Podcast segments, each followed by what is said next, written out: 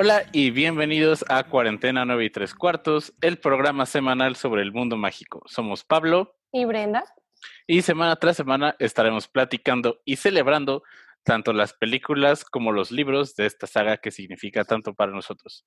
Hoy estaremos platicando sobre la quinta película en la saga de Harry Potter.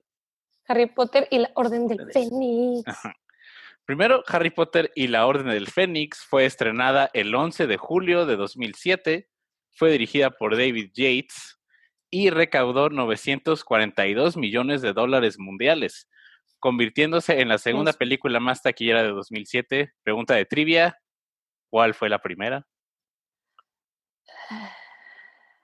La 7. No, la, de 2007. Ah, yo dije de Harry Potter. Pero sí, sí, es la 7 parte 2. Ah, mira, la tiene, pero la de 2007, ¿cuál es? A ver. Es Piratas del Caribe en el fin del mundo. Ah, buenísimo, la acabo de ver y...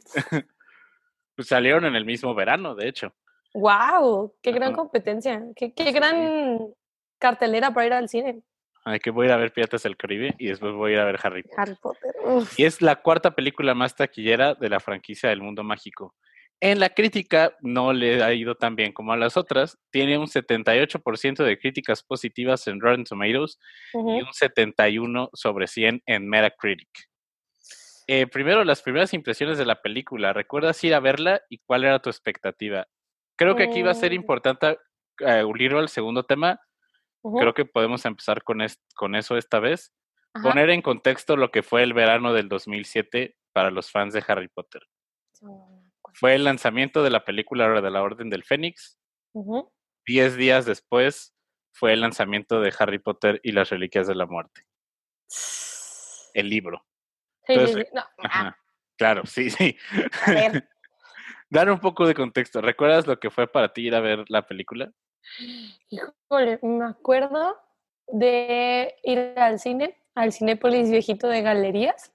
Cuando era como muy oscuro, muy azul, haber dicho, quiero los boletos, hacer la fila, me acuerdo de entrar y me acuerdo, no me acuerdo estar de que viéndola, pero al salir, sí recuerdo salir como con, mm, como que muy extrañada, o sea, tenía un sabor de boca muy, muy desconocido que dije, no sé cómo me siento. Así, no me acuerdo qué fue. ¿Te acuerdas? Yo recuerdo ir a verla y como que contexto tenía 11, tenía 10 años y como que verla y decir como que oh, le faltó Exacto. Como que para un público más joven no fue lo mismo esta película.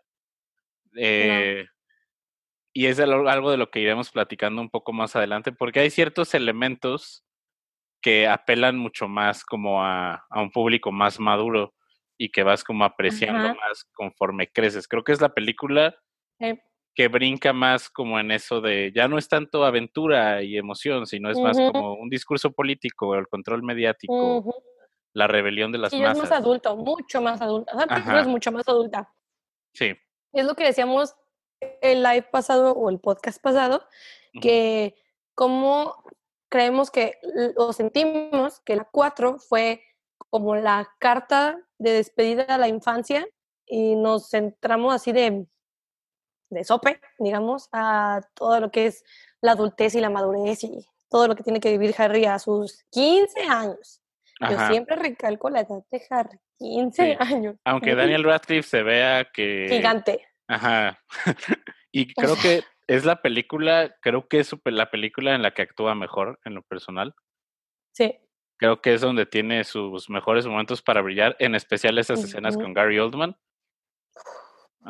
Que recuerdo, o sea, la película en su introducción inmediatamente vemos el toque de este individuo polarizante conocido como David Yates, mm. eh, que venía de hacer películas políticas inglesas, nada demasiado grande, pero inmediatamente vemos cómo te pone en un entorno diferente esta shaky cam cuando van corriendo Harry y Neville.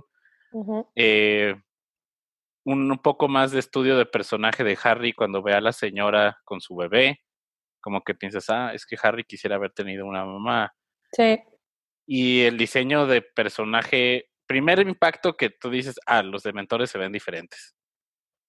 También. A mí no me gustó eso. A mí tampoco. Me molestó mucho que hayan cambiado el arte de los dementores porque, ¿por qué? O sea, ese es Ajá, ¿por, qué? ¿Por qué lo cambiaron? ¿De qué les servía? O sea, estaban anoréxicos, en huelga de hambre. O sea, me distrajo mucho. Creo que me distrajo mucho del. Cuando la vi por primera vez y cuando la veo todavía y veo el ataque de los dementores, en vez de centrarme en el hecho de que estaban atacando a dos personas en el, en el mundo real, digamos, el mundo mogul, me distrajo más de eso y nada más verlos y decir, ¿por qué son diferentes? Algo tienen diferentes. Se ven, o sea, no sé, mm, creo que no les favoreció el cambio. Fue muy para mal. Ajá, sí, yo también creo que, y creo que se ven menos amenazantes, como el hecho de que ah, tengan esta hood que cubre su rostro, creo que es algo que les resta. Eh, Connie nos mandó una pregunta, una muy buena pregunta que quiero guardar para más adelante, que también es algo de lo que vamos a platicar. eh, también algo un poco de contexto detrás de escenas, es la primera y única película sin Steve Kloves como guionista. eh, creo que se llama, ay, ¿cómo se llama el guionista? se, eh, se, llama Mark, no me acuerdo de su apellido, pero imagínate su tarea de, de, tomar el libro más amplio de Harry Potter, edición en español, 898 páginas, no recuerdo en inglés, ah. y que haga la película más corta de toda la saga. Yo siempre estoy preparada, machas no, para los que están escuchando el traigo nada. Yo traigo el libro, siempre traigo el libro, varita, algo, y siempre me queda abajo, pero yo... una manzana y para hacerla de Draco. No, qué vergüenza. eh, y sí, es la película más corta de toda la saga de Harry Potter y es el libro más largo. Sí. Y también es, eh, eh, dando un poco de contexto, es la historia que más le costó a J.K. Rowling ella lo ha dicho, es el libro que menos le gusta. Por ende, fue la película con la que dio más libertades. De hagan lo que quieran mientras hagan una buena película. Ajá. Ni me gusta, entonces sálvenla. Ajá, era un momento en que ella platica que le estaban presionando de que saca ya el siguiente libro, saca ya el siguiente libro, y no era un muy buen punto de su ah. vida, lo cual se refleja en algunas muertes de algunos personajes. Eh, y ahora sí que la película pues toma este este rumbo de, primero la temática de rebelión y el control mediático. ¿Tú qué opinas de, eso? Híjole, creo que la película al fin logra como mm, sentarse bien en todo lo que nos había dicho a lo largo de las otras películas, que era de que el mundo mágico puede ser un poco shady y los políticos en el mundo mágico no dejan de ser políticos y tener su propia agenda y sus propios, pues, quereres con el poder y todo eso. Y en esta película lo logran y más que nada, pues, lo que me gusta mucho es que profundizan más en todo el contexto sociopolítico del mundo mágico y cómo no por el hecho, el hecho de ser mágicos, pues exceden de cosas como la corrupción, los la compra de verdades en los medios, como Shady Lady en el mundo mágico y como lo, vivimos nosotros, los, bueno, yo no, yo soy mogul, lo viven los mogos y, y, se vive en el mundo mágico y de la peor manera, porque dices, como un gobierno, como un periódico prestigioso se va contra un niño de 15 años, un niño de 15 años, solo por miedo, solo por mantener el poder, solo por establecer, no sé, ciertos, no sé, no sé, pero es pues una, una paranoia de parte de Fudge. Totalmente. Ajá, que se ve en la escena en donde Harry es llevado a este juicio del Winston Gamot. Eh, y sí, exactamente, te das cuenta que el mundo mágico no se salva por ser mágico de, de corrupción, de conflictos de intereses, de, que, de que el gobierno interfiera en la educación pública de sus ciudadanos, que eso es algo que, que, vemos constantemente en el mundo. Eh, y primero, esa, esa escena en el Ministerio de Magia, en el juicio, es cuando conocemos a la principal antagonista de esta película, la única e inigualable Dolores Umbridge, ¿Qué opinas tú de su trabajo en la película? Ok, como actriz, la actriz se rifa, es increíble, es maravillosa. Siento que agarró el personaje, lo hizo suyo y respetó lo que ve en el libro, pero al mismo tiempo logró meterle de su cuchara. Sí. Pero el personaje lo detesto, lo odio, no lo aguanto, me pone de malas, me frustra, o sea, creo que me enoja más que Voldemort. Sí. En muchos sentidos y es como saca lo peor de mí, saca lo peor de mí esa señora. Aparte, creo que lo que más me molesta, y creo que lo que es en general lo que a todo mundo le llega a chocar de Umbridge, es el hecho que Voldemort sabe que es un culero, dice que es un culero y acepta que es un culero, ¿estamos de acuerdo?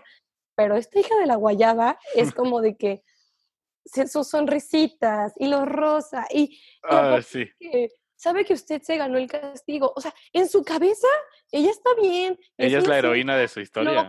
Exacto, entonces creo que eso es lo que nos frustra más, porque Voldemort lo acepta y ella nada más está en su burbuja rosa llena de gatos de decir, ah, estoy bien. Y me encanta. Que no ven, corazón, que no, que como dice, cómo es como desde que, desde que se presenta en el en la cena de bienvenida, en el banquete de bienvenido de el progreso por el del progreso debe ser evitado. O luego en su clase que dice las consecuencias pueden ser severas. O sea que ah, ese delivery que tiene de cosas tan crueles que las haga ver como tan color de rosa. Claro. Y me gustaría que las personas que nos están viendo ahorita nos digan en una palabra cómo describirían a Umbridge. Eh, de verdad, qué buen trabajo hace Imelda Stanton como Umbridge. Eh, aunque no es la última vez que la vemos en la, en la saga. No, luego vuelve a, salir. Y es tan, tan, es tan gratificante cuando vuelve a salir lo que pasa. Eh, pero también hablando de todo esto de la temática de rebelión, ¿cómo logra este medio que es el profeta, que inclusive amigos de Harry, como es el caso de, de Seamus Finnegan, que representa en la película todas las personas en el libro que estaban como asustadas de Harry lo ponen en un solo personaje. Sí. Eh, cómo esa narrativa que tienen hace que Harry, quien el año pasado había, había ganado el torneo de los tres magos, es súper popular, Harry, el niño que vivió, nos salvó del basilisco, todo. Ahora Lo tenían como un héroe, lo tenían como alguien maravilloso, único, este wow, wow. Y lo vuelve el próximo año y es el apestado, es el... El indeseable número uno. Sí, o sea, imagínate cómo... Y aparte es maravilloso cómo muestran el hecho de lo frágil y lo moldeable que son la opinión común. Ajá. Como si lo vemos en un periódico, ya es como de que no quiero decir tontos, pero somos tan vulnerables al no saber la verdad y al agarrarnos de la única verdad que tenemos, y verdad entre comillas, que podemos cambiar nuestra, nuestro pensamiento en, o sea, en un 2x3, que fue lo que pasó con Harry. Y también que haya un solo periódico con, esa, con ese tiraje, como lo es el profeta, porque, por ejemplo, de Quibbler, pues nadie lo toma en serio, no hay muchos otros periódicos y que esté tan monopolizada la información sea tan subjetiva, está bastante fuerte y es algo que, que logran esa temática ponerla en la película, a lo mejor no tan extensa como a algunos nos hubiera gustado.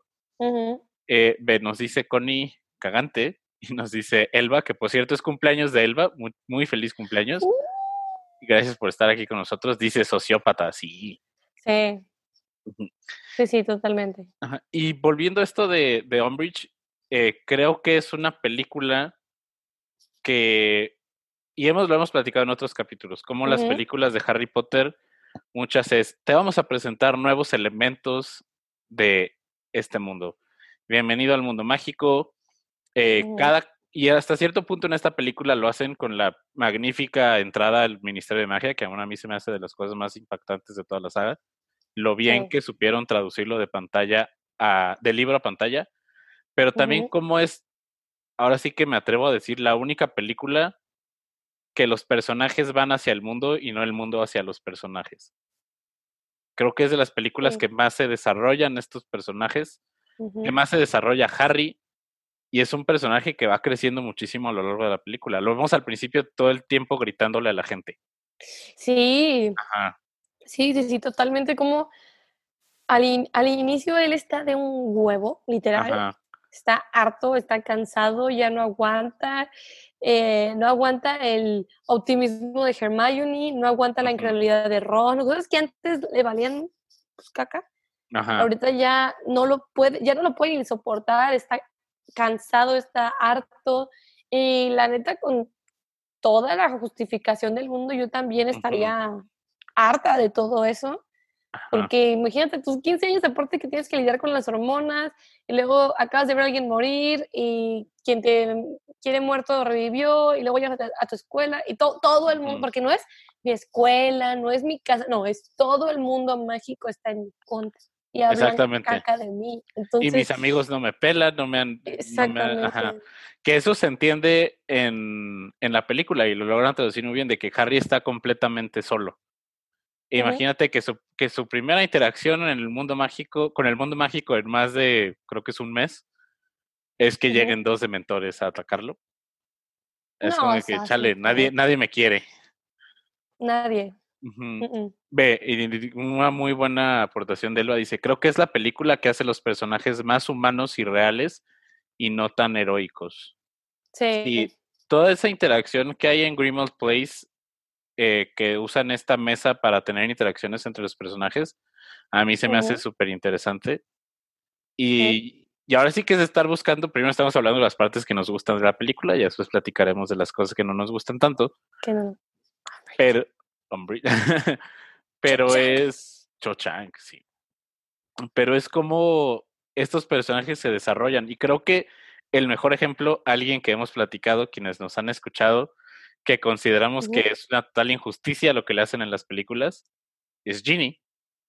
Pero creo que en esta película, de una forma sutil, ves desarrollo de personaje en Ginny y ves una consistencia. Como mm, en el ejército de Dumbledore, ves que ella es la que logra tener su patronus corpóreo más al principio, que tiene el caballo, el hechizo de reducto, cómo lo tienen. Y cuando Harry está con la conocida Cho Chang, en, en varios momentos o que lo mencionan, la cámara hace un enfoque a Ginny. No sé si tú te has dado cuenta. Sí. Y es como, ya había salido eh, Half Blood Prince en ese momento y ya se sabía lo que iba a pasar. Y es como, ok, esta película a lo mejor va a poner cimientos de lo que es el personaje de Ginny. Obviamente lo hace pedazos eh, la siguiente película. Sí. Con interacciones más que incómodas y diálogo terrible. más forzado. Ajá, pero todo esto, lo del ejército de Dumbledore, son interacciones de personajes que a mí me gustan bastante y que cómo mostrar a este Harry recluido al principio, como ahora se convierte en un líder. Mm, sí, y aparte es un es un cambio muy interesante. En el primero le grita a sus amigos, no los aguanta. Luego tiene, cada vez tiene comentarios más groseros, digamos, por ejemplo, me refiero a, la película, cuando Ron le dice que le tiene que decir a Dumbledore de los castigos de Umbridge, y Ron dice, si nuestros padres se enteran, y Harry, sabes bien que no tengo padres, o sea, quieras o no, también victimizándose. Cañón, y, como que es muy interesante porque, o sea, yo creo que varios cuando vemos las cinco podemos ver a Harry y hasta podemos llegar a criticarlo a decir, ay, qué exagerado, ay, qué enojón, ya que lo superen, nada más está arruinando su relación, date cuenta. Pero creo que todos en algún punto hemos tenido, hemos pasado por una racha muy mala en donde ni nosotros nos, nos aguantamos y cualquier apoyo, aunque sea de la manera más amable, que es lo que estaban intentando hacer Ron y Hermione, ni eso quieres, ni eso aguantas. Entonces, creo que es el Harry más real. Ajá, es el Harry más real que podemos ver porque es que o sea, y, y luego cómo, después de todo, quieras o no, lo que le impactó también para crear este cambio de víctima, digamos, a líder, fue el hecho que al fin la gente como que, que él tuviera un espacio de diálogo que siento que fue cuando fueron al, se me fue el nombre del bar. ¿Al Hogshead? Ese. Cabeza de puerco. Porque a, Harry le faltaba decir su verdad, literal, tell your truth. Y creo que eso fue para él un desahogo, lo cual lo, como que le dio claridad para poder transicionar a esta, esta etapa, a este modo de líder, de yo soy maestro empoderado. sí. Sí, y por cierto, esa escena en Cabeza de Puerco, la primera vez que vemos a Aberforth Dumbledore. Ah, sin saberlo. Ajá, con su querida cabra. Viendo las películas sin saberlo. Ajá. Hay muchísimas pistas. Y varias son pistas no intencionales. Eh, las interacciones de Ron y Hermione en, en El prisionero de Azkaban. Eh, esto sí era intencional, lo de Ginny viendo a Harry, pero lo de Aberford, yo creo que sí lo era, e inclusive investigando un poco de la película, eh, J.K. Rowling presionó mucho para que Creature apareciera en la película. No. Ajá, porque ella decía, oigan, pues falta, eh, o sea, el libro ya casi va a salir y pues este personaje que es importante no está apareciendo lo suficiente y va a costarles a ustedes hilar todo después. Que era todo esto del guardapelo. Ya, uff. Y lo de Aberford también que saliera. Y no me sorprendería inclusive que lo vayamos a ver en, en Animales Fantásticos, a Aberford en algún momento. En algún punto tiene que salir, en algún duelo con Dumbledore. Exactamente. O en algún flashback entre Dumbledore y Grindelwald. Sí, tiene que. Más ahora que introdujeron a otro Dumbledore. Ajá, exactamente. Hablando de Dumbledore, eh, este distanciamiento que tiene con Harry a lo largo de toda la película, eh, creo que. Ah, o sea, y aquí es donde vemos la naturaleza de Dumbledore, que es un manipulador. la chingada. Ajá. O sea, Harry, anteriormente Newt, son sus, sus peones de hacen lo que quieren. y, y, Dumbledore es como, ay, es que, es que no te peleé porque te estaba protegiendo.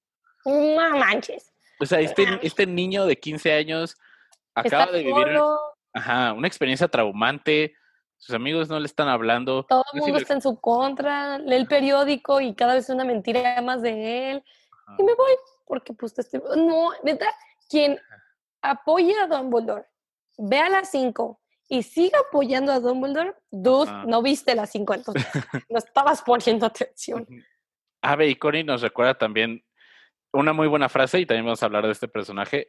Dice, y también que le dice Luna, si yo fuera Voldemort, también quería que estuviera solo y se da cuenta que, que, eres más fuerte con tus amigos al lado.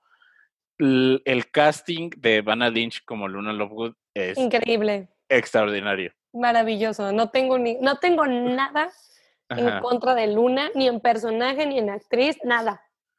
Dieron justo en el clavo sí. Eh, de encontrar a alguien que transmitiera como, como esa, inocencia. esa inocencia. Y que esté leyendo el Quibbler al revés, justo como la vemos en el libro. Eh, pero sí, es el casting de Vanna Lynch fue excelente. Y aquí se va formando, y también es algo que me di cuenta viendo la película, es donde en realidad se van formando los grandes siete, que son este grupo que J.K. Rowling considera como los pilares de su narrativa, que son Harry, Ron, Hermione, Luna, Neville, Ginny y Draco. A lo mejor Draco no sale tanto en la película, pero los primeros seis, principalmente por ser parte del ejército de Dumbledore, es que los vamos viendo. Ve, nos dice, Elba Luna es la mejor, y dice, Renny, lo más chido es que Vanna era fan y se hizo sus aretitos. Sí, Vanna Lynch es súper fan de Harry Potter. Imagínate ser fan y que te castiguen. No, me muero. Me muero. Sí. Ahí quedé. y también platicando eh, sobre las actuaciones. En lo personal, mi actuación favorita de toda la película es la de Imelda Stanton como Dolores Umbridge. Creo que hace algo increíble. E inclusive ella en entrevistas platica, es que hay gente que me encuentra en la calle y se asusta. Yo, yo, yo creo que, yo no me asustaría, yo, yo creo que la vería así como que muérete ahorita. Pobrecita, no es su culpa, pero es que hizo tan buen trabajo que es como... Sí, Dice eh, Reri, la mejor villana. La odio. Sí, es que, es que la hace su risa, su risa se convirtió en algo icónico. Ay, no, pero es que te sale bien. Ajá. no ves, yo ¡ah! no sus, mejor. sus gatos, su, su atuendo rosa. ¿Quién es para ti la mejor actuación de toda la película? Para mí es Mangonakal Por mucho. O sea, acepto que Onbridge 10 de 10, todo lo que ya dije, pero creo que es la primera vez que veo a McGonagall con esta con este poder de imponer de esta maternidad que tiene no solo con sí. Hogwarts, sino con, o sea, no solo con la institución, sino con los alumnos. O sea, híjole, nunca la había visto tan chingona, digamos, y cuando ese duelo de las escaleras de que suben y bajan y no sé qué, y cuando están oh, reclamando eso es un momento de que dices, oh, caray, y aparte me gusta porque siempre el protagonismo era, o nos vamos con Snape, o nos vamos con Dumbledore, entonces por primera vez es McGonagall, que es una fregona increíble, maravillosa, y como ella no tuvo miedo, porque Dumbledore se iba, y Dumbledore no tuvo que lidiar con, con Umbridge, y luego Snape viendo las injusticias en la escuela, pues le valió cacahuate de cierta manera y fue como que sí, que sufran. Pero McGonagall fue de, no, no voy a dejar, o sea, no me voy a ir de aquí sin pelear hasta que, no sé, se haga justicia. No Sí, o sea, como que sale su lado protector de que es una persona muy estricta, pero también es una persona que de verdad se preocupa por sus alumnos. Sí. Em, y después ella no aparece en la película como no sabes que ella es parte de la Orden del Fénix, ya después te enteras que lo es. Pero es como también dentro de Hogwarts, como también está trabajando esta, pues ahora sí que esta asociación clandestina que se está preparando para una guerra eventual. Y lo dice, lo dice Harry cuando le pregunta a Sirius, Sirius, ¿de verdad crees que vaya a haber una guerra? Y cómo van poniendo los cimientos para lo que serán las siguientes películas. eh, nos platica Renny el cachetadón que le da a Harry Umbridge. Sí, o sea, esos castigos. Y cuando te das cuenta que no es tinta roja lo que está escribiendo en el pergamino. A mí, yo recuerdo ver la escena y se me hizo de verdad impactante visualmente de que esto es algo mucho más fuerte de lo que hemos estado viendo anteriormente. Sí. Ya se está manejando ahora sí que un tema de, primero, abuso de autoridad y después, como le dicen, los métodos medievales. Y maltrato, como tal. Es maltrato, ajá.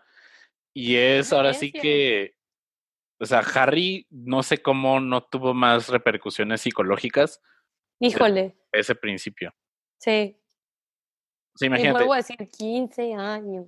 15, ajá, exactamente de 15 años. O sea, ah, sí, sí termina, sí termina muy, muy, muy dañado. Eh, creo que había algo más. Eh, Elba dice Bellatrix, sí, es la primera también, la primera aparición de Bellatrix de Strange, interpretada por Elena Bonham Carter. Eh, vemos por primera vez Azkaban en pantalla. ¿Tú qué opinas de la actuación de Elena Bonham Carter como Bellatrix? Creo que lo hace muy bien. Ajá. Te convence. Genuinamente crees que está loca. Sí. Y el cinismo de cuando mata a un gran, increíble, maravilloso personaje. A Sirius. A Sirius. Y cómo se atreve a de todas maneras ir corriendo y empezar a cantar de que yo me O sea, aquí. No, no. Sí. Sí te la crees que está loca y sí te la crees que ama a Voldemort y todo eso. Ajá. Sí es de las mejores adiciones y su presencia en pantalla opaca completamente a cualquier otro mortífago de los que habían aparecido. Y, y nos platica aquí, por ejemplo, Corny dice que Umbridge iba a usar Crucio contra Harry. ¿Qué onda? O sea, como su cinismo era como, no me importa que eres un niño, literal, voy a usar un maleficio imperdonable solo porque creo que es lo correcto y porque a Foch le gusta. Ay, no. Ajá. Y ve, nos platica Renny, es como la frase que le dice Lupin, ¿no? De que eres buena persona, Harry, que le pasan cosas malas. En la 3, cuando está, tienen esa conversación en el puente, que le dice de que es que es normal, tú eres una persona que ha sufrido muchísimo, está, te han pasado cosas horribles, y toma el Sirius esa misma línea narrativa, que es una consistencia que hay entre las películas, y eso se agradece. Sí. Que Sirius le dice, es que, ajá, exactamente, tú no eres una mala persona, eres una buena persona que le han pasado cosas muchísimas malas. cosas malas. Chingos. Ajá. Horribles. Y vamos a la mitad de lo que es toda esta saga.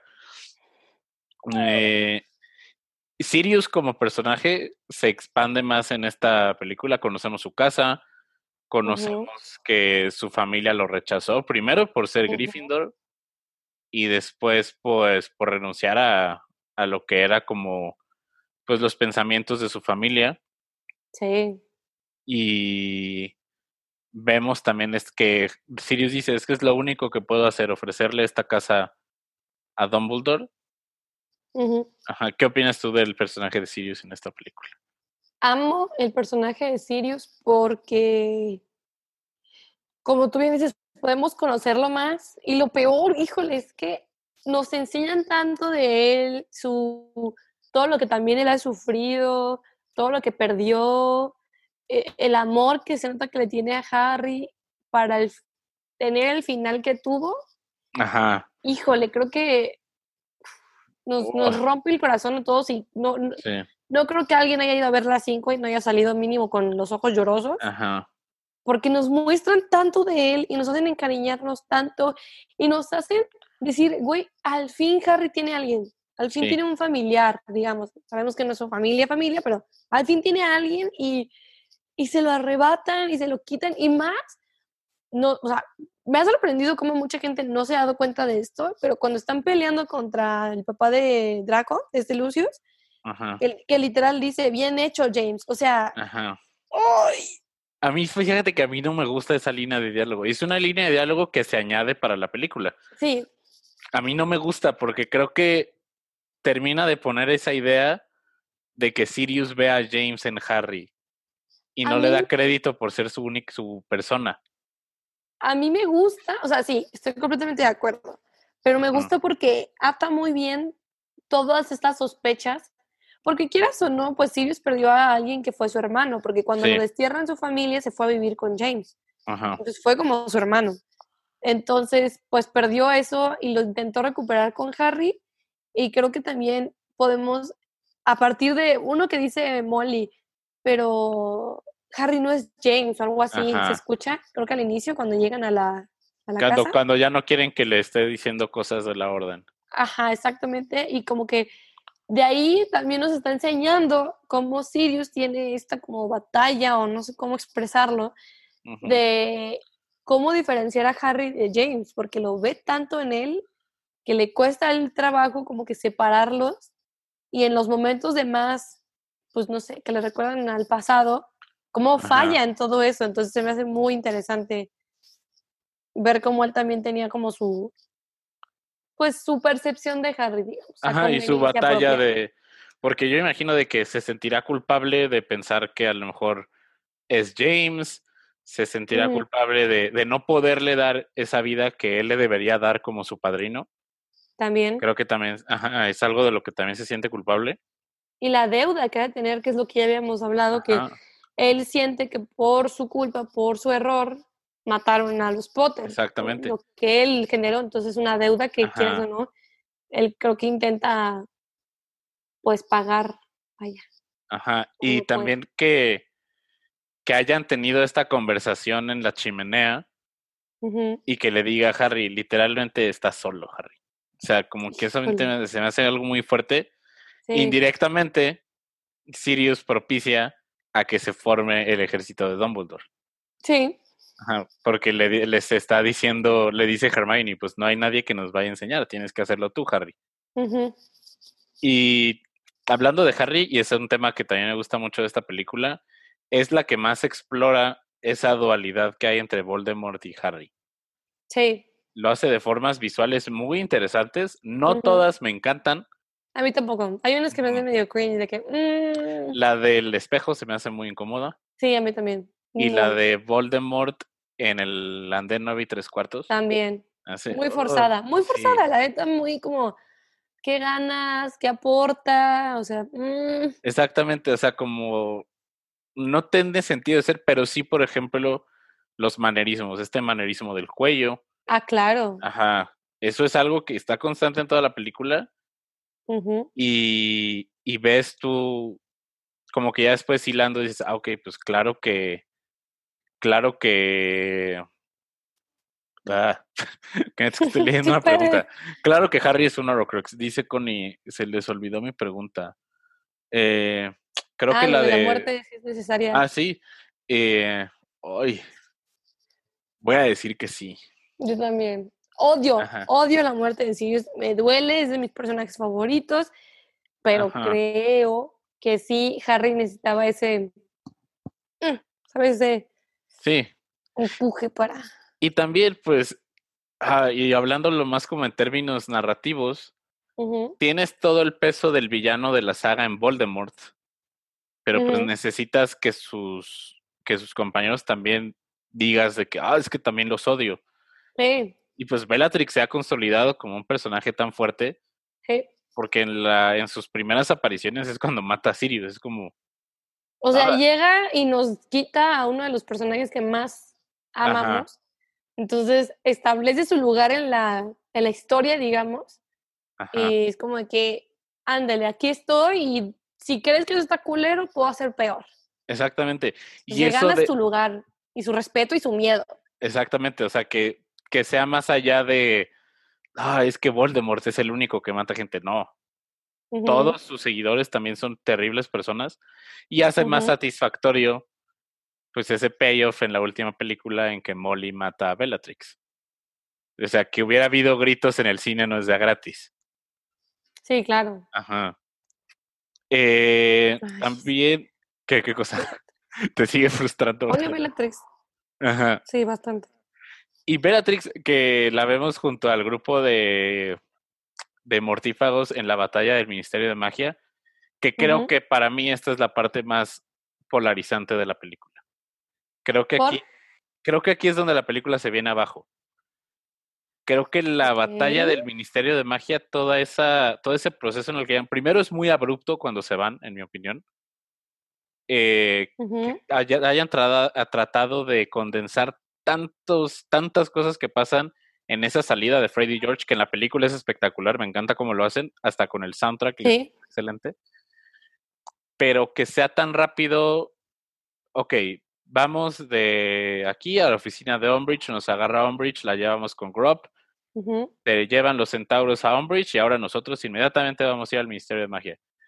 Creo que ahí es donde se nota que la película trata de entrar en una, ahora sí que a mil por hora, y que el Ministerio de Magia, en ese mismo sentido de que la película sea tan rápida, solamente tengamos la sala de las profecías. Sí. Que creo que sí tratan de poner cosas como por ejemplo que, que Neville sea la persona que ve la profecía, eso a mí se me hace un buen toque. Eh, pero sí, se me hace algo creo que es como de las películas, las partes que más conflicto me causan de la película. Había tanto material ahí que creo que no escogieron necesariamente lo mejor. Y Porque también como que no lo supieron bajar de la mejor manera. Exactamente. Y, y, el set piece de acción con los mortífagos peleando contra los, contra los niños, pues queda muchísimo a deber, porque solamente los vemos que pelear Solo se ve humo. Ajá, dos minutos en la sala de las profecías y después pasamos al velo. O sea, había tanto ahí y es como que no triunfan en mostrar todo eso que han logrado ellos. Aprender. ajá, exactamente, que era claro, sí, sí, sí. todo ese entrenamiento tenía que tener un payoff. Y en la película creo o sea, se entrenaron para eso, vaya, literal, todo su esfuerzo y todo su, su, su, de que no vamos a decirle a nadie, fuck Cambridge, o sea, todo el riesgo que ellos tomaron para poder aprenderlo, Ajá tenía la oportunidad de, pues, mostrarlo. Y como tú dices, o sea, fue muy rápido en lo de las profecías.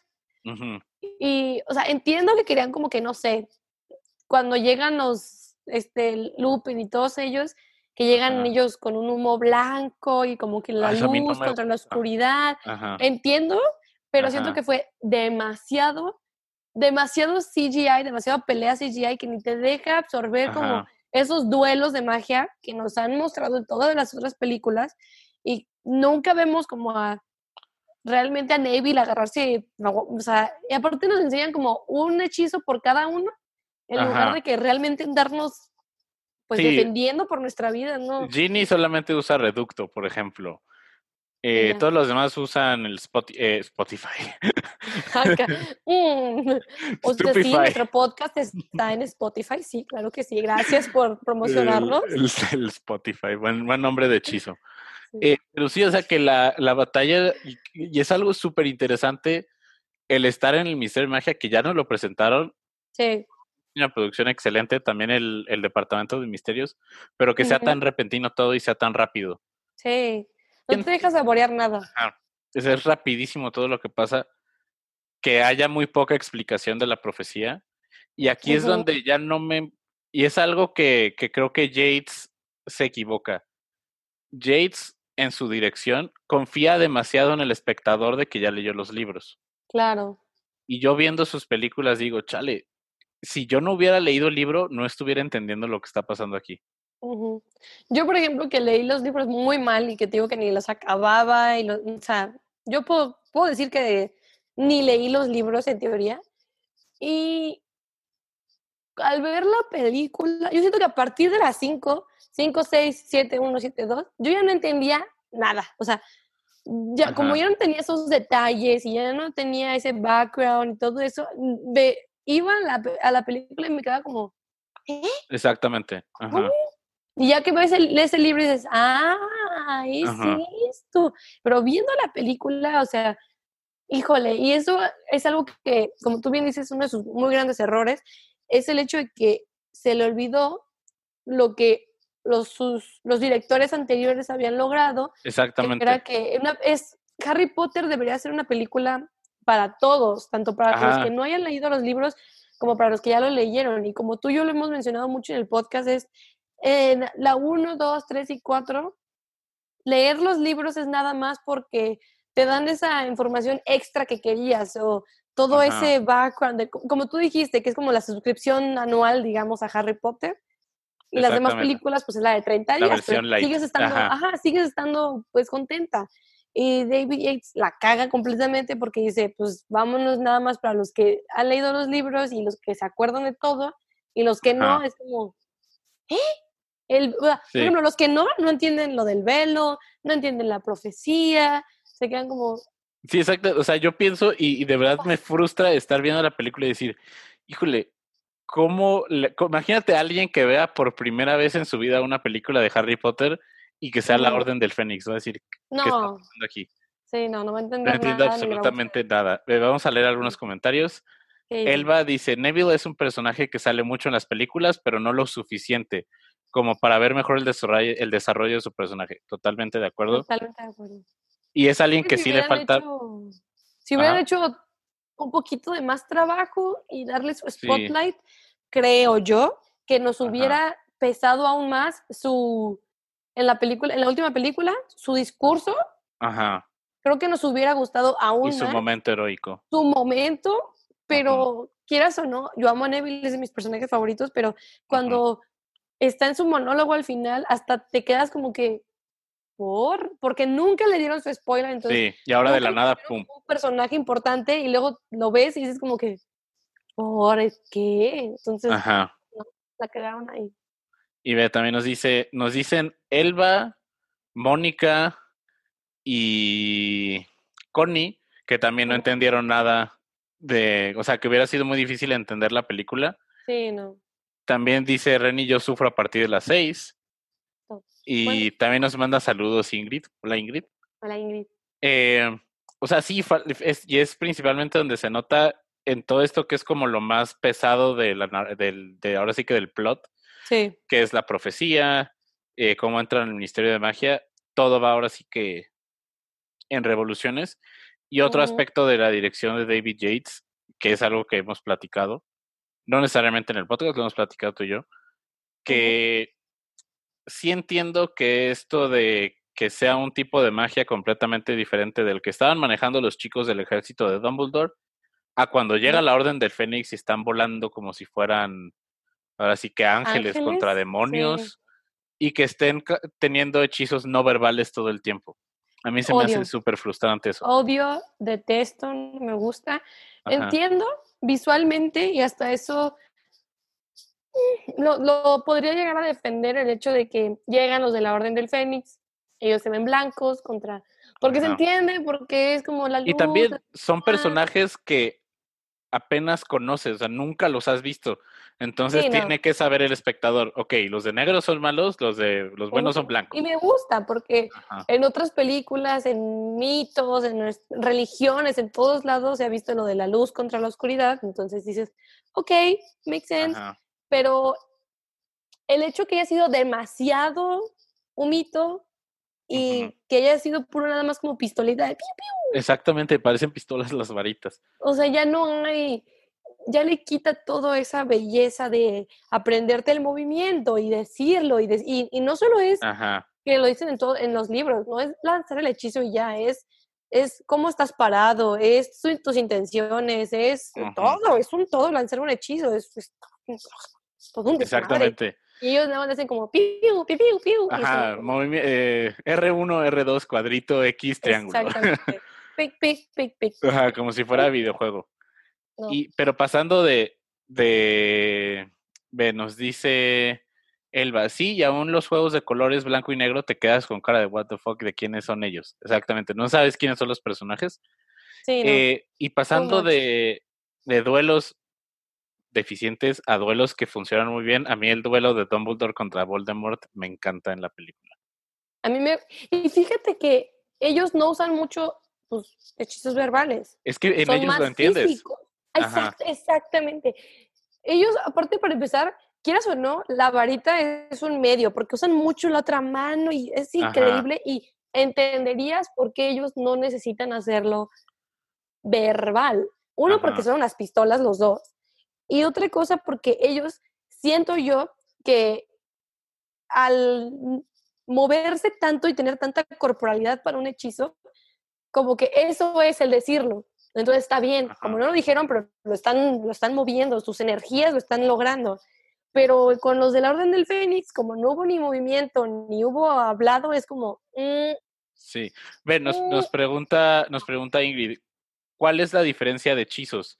O sea, estamos platicando cómo en las películas, principalmente las películas de David Yates, eh, que los hechizos solamente aparezcan en cuanto alguien mueve la varita. O sea, que estén ahí como porque el guion requiere de que, ah, pues ahora vas a sacar flechitas amarillas o un rayito azul, un rayito rojo.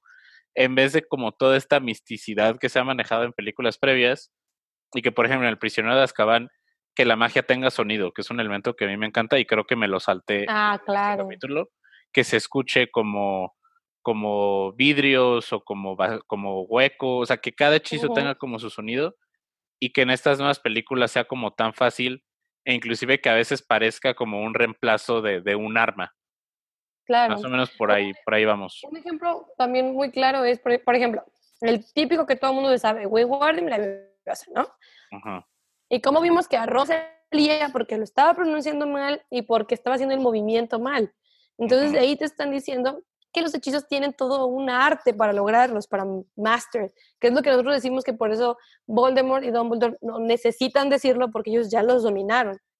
Y nos dicen eso en toda la película de 1, 2, 3, Feraberto. O sea, en todas las películas nos, nos, muestran cómo los hechizos tienen un paso A, paso B, o sea, etcétera. Y en esta última es nada más. ¡piu! Sí, exactamente. Parecen, pistolas de Star Wars. Y no todos los hechizos sacan lucecitas, y eso es lo que me molesta. O sea, no, no todos los hechizos como, ¿sabes? No son como chispitas azules, chispitas como tú dijiste. No todos son así. Y en esta Pero película... parece que a partir de las 5 todos tienen que sacar su puta luz. Y en esta película parece como si todos los hechizos hicieran lo mismo, empujar a alguien en el aire. Exactamente. Ajá. Cuando te pueden hacer gigante, chiquito, aplastar, desaparecer, yo qué sé, mil cosas. Y nada más como que te empujo y es lo mismo. Y, y dice Connie, pues de hecho a Harry no le sale el crucio contra Bellatrix porque no tenía las intenciones, pero los demás sí salieron súper bien. Sí, y se me hace súper raro que, por ejemplo, en Crucio, que es un, un hechizo que no tiene alguna chispita, algo así, se vea la chispita roja que sale de la varita de Harry. Pero sí, pero el duelo de Voldemort y Dumbledore, volviendo a eso, a mí se me hace. Y que diga tanto cada hechizo que ellos usan de sus personalidades. Ah, que Voldemort saque la serpiente gigante. Que, Fuego. Ajá, rompa los cristales. Exactamente. Oye, no, no se me había ocurrido eso. Tienes toda la razón. el fuego de Voldemort en contra del agua de Dumbledore y que los hechizos de Dumbledore sean defensivos. Y los de Voldemort sean, ¿cómo se dice? De ataque. Ataque, ajá. Muy interesante eso, súper interesante. Y te vuelvo, o sea, justificamos, es que ese duelo es increíble porque logran magia que nunca habíamos visto. O sea, nunca habíamos visto que Dumbledore pudiera manipular el agua y encerrar a Voldemort ahí y luego la pinche serpiente y que él rompa los vidrios y los vidrios se vuelvan, no sé, como proyectiles. Proyectiles y luego él con una barrera de viento los haga polvos. Es como que, ¿qué pido? O sea, no solo juegan con la magia, están jugando con los propios elementos de la tierra. O sea. Ajá. y me da confianza, una de las pocas cosas que me da confianza de lo que va a ser el futuro duelo entre Grindelwald y Dumbledore. Híjole, si la ca... ahí sí. me voy a ir del cine. Lo aviso de una vez. Y en los y también algo que pasa justo después de este duelo es esta escena en que pues Voldemort posee a Harry y cómo entra él y empieza a decirle de que no tienes amigos, no tienes familia, vas a perder. Me A mí también. Más no me gustó los, o sea, cómo vimos nosotros los pensamientos. A mí, y fíjate que a mí me fascina eso. El montaje se me hace súper poderoso. A mí algunas cosas sí, otras se me hacen súper... Cuando Voldemort tiene como de background mm, el, como un lago gris. ah, que se para así como... ¡ah! No, como que está como... Eh, eso se me hace súper incómodo de que... Ajá. Parece que se puso en pantalla verde y tiene una PowerPoint. Sí, sí, parece pantalla verde. Es horrible, se me hace... Hay cosas que se me hacen muy padres, como que se meta sus propios flashbacks y se meta... E, eso se me hace padrísimo, pero el... ¡eh! está horrible, está espantoso, no me gusta, no puedo. A, mí sí me gusta bastante y se me hace también el excelente toque que le da el score ahí de Nicholas Hopper. Ah, también. Y también, ya para ir cerrando, que creo que ya casi casi nos va a terminar el tiempo. Ahí va. Vamos a... La película termina con uno de los elementos narrativos que no hemos discutido que usa y que es algo también súper característico de David Yates que en lo personal a mí no me gusta. El valerse de artículos de periódico para ponerte al tanto de la historia. A mí se me hace un elemento flojo, se me, hace como... Ajá, y es como, si no pones la suficiente atención, pues no vas a saber lo que está pasando. Y es como una... Si no alcanzas a leer en putiza todo, como que dices, ¿qué? Y, lo vimos en Animales Fantásticos. Exactamente. Pues, aparte a mí se me hizo un abuso. O sea, entiendo que sea un, un elemento narrativo como... Ajá. está, está chido, se vale. Pero, por ejemplo, tanto en las 5 como en Animales Fantásticos creo que fue un abuso. Sí. Y como tú dijiste, creo que fue muy flojo de su parte resolverlo así porque si no alcanzas a leer o si no, y las, no sé, hay muchas cosas que, Ajá. muchos elementos que pueden hacer que la audiencia se distraiga y no ponga atención, y entonces ya se perdió de cosas muy importantes que dicen y que nada más se limpian las manos muy fácil de que, ah, sí, apareció ahí en el profeta y ya sabemos que Harry Dumbledore reivindicado, Foch renunciará, entonces es como que... Y que lo hace mucho mejor cuando un personaje está sosteniendo el periódico como es el caso de Neville, que es curiosamente, que me hace un muy buen toque, que es quien está leyendo que escaparon de Azkaban los prisioneros. Y dices, ah, aquí hay algo. Pero no que te lo pongan ahí. Ajá. Y dice, dice Elba, no leen el periódico real menos en la película. Sí. Amen. ¿Cómo quieres que le haga? Y también dice, con ni mínimo hubieran puesto una voz diciendo lo que dice el periódico, Puede ser a lo mejor una conversación entre personajes. Ahora sí, ¿por qué no? Creo que es algo que las películas de Harry Potter no se atrevieron a separarse un poco del libro y que el libro sí lo hace. No todo tiene que ser con Harry. Ah, sí. ¿Por qué no ponernos escenas como, por ejemplo, y que es un poco introduciéndonos a lo que será nuestro próximo episodio, que será sobre el misterio del príncipe, que hayan, que se, que usen más esas escenas de cuando hacen el juramento inquebrantable. ¿Por qué no mostrar a lo mejor el escape de Azkaban desde el punto de vista de los prisioneros? Aunque no haya estado en el libro, anímate y pues háganlo ustedes. Claro, mm. muéstranos algo más que Harry, ya entendemos, o sea, créeme que nos queda muy claro que Harry Potter es el protagonista, lo dice en el nombre de las películas, we know. A este punto, we know. Creo que, creo que pueden dejar a la audiencia sola de Harry Potter un momento y no nos vamos a enojar y no, nos vamos a perder. O que cuando dice Forge de que notificamos al ministro de al ministro de magia, al ministro Muggle sobre el escape de estos prisioneros también, a lo mejor un pequeño, una pequeña escena de eso.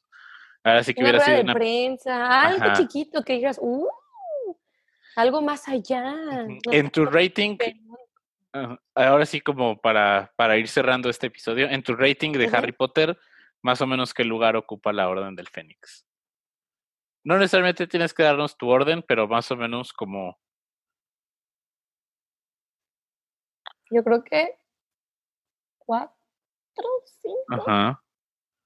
Está muy abajo, la neta. No me encanta. Yo creo que para mí también está un poco... Mm, yo, creo yo diría que es... Sí, yo creo que es la cinco para mí. Ajá. eh, sí, ahora sí que... Sí es una película que creo que no hablamos lo suficiente como que a veces la damos mucho por hecho. Sí. Pero definitivamente no es lo que es el misterio del príncipe, que es algo de lo que vamos a hablar la próxima semana. Qué horror. ¿Qué es lo que más esperas de hablar de la siguiente película? No, que espero no hablar de la siguiente, no es cierto. es que hoy esa película me tiene tan... Eh. Sí, es, es como la más saltable. Sí. y es de los libros menos saltables.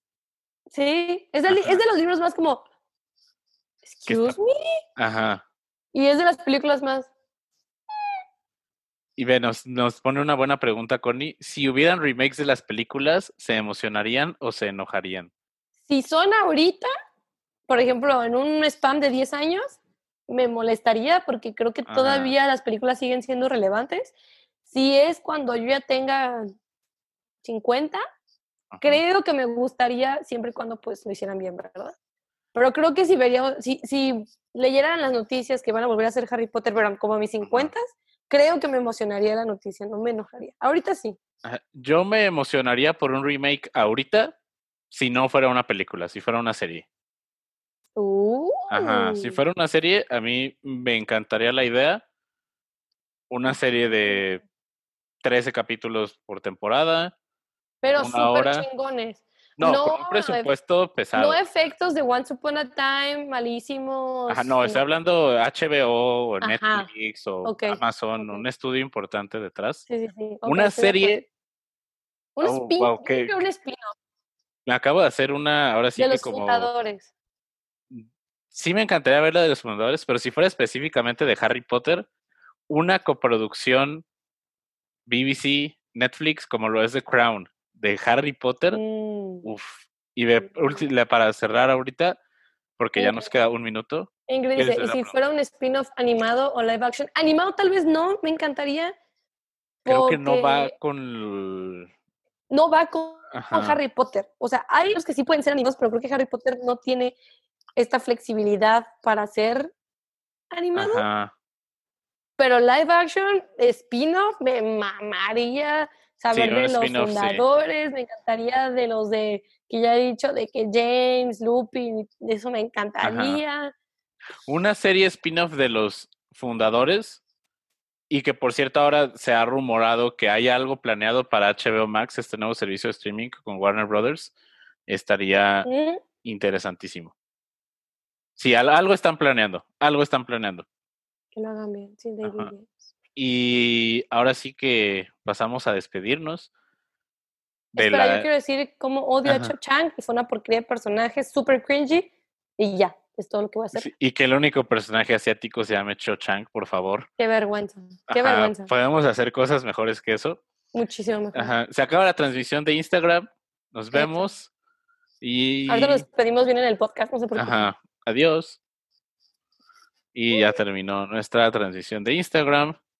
Y sí, hablando de Cho Chang, eh, sí, no, o sea, totalmente triste que, ah, o sea, sí entiendo a lo mejor como el contexto sociocultural en que lo hizo J.K. Rowling, a lo mejor era, no éramos como tan conscientes como sociedad de las sensibilidades culturales, pero por favor, o sea, creo que podías hacer algo mejor que Cho Chang.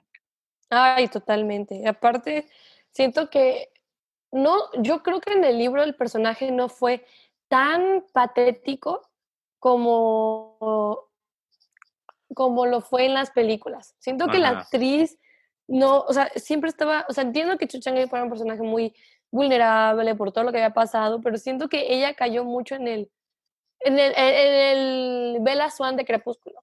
Sí, o como de que, ah, me define que se murió Cedric. Creo que en eso cae en la película. Sí, y pues no está chido, o sea, que, que esté definido. Mi, personalidad es que mi novio se murió, pero me gusta Harry Potter.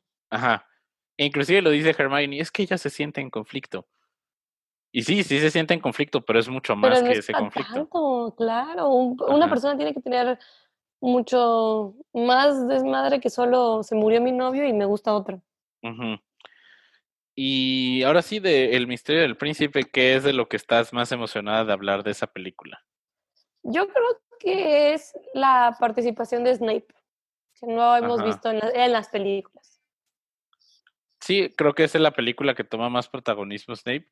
Y a, mí me, en El Misterio del Príncipe es cuando se presenta uno de uno de mis personajes favoritos de Harry Potter, que es Slughorn.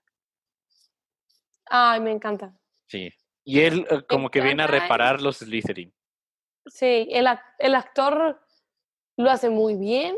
Ajá. Me convence, me divierte.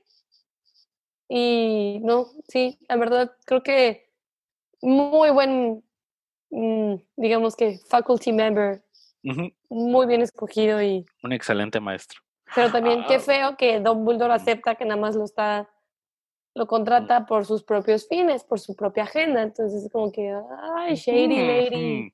Otra vez el manipulador. Exactamente. Y como última pregunta, eh, esta semana estaremos celebrando Esta semana estaremos celebrando el Día del Maestro. ¿Cuál es tu maestro favorito de Harry Potter? Mi maestro favorito de Harry Potter, Lupin. Lupin. Para decir una respuesta que no sea Lupin, porque si es el mío, voy a decir que es Slughorn. Slughorn se me hace un maestro súper chido. No tiene nada que ver que sea Slytherin.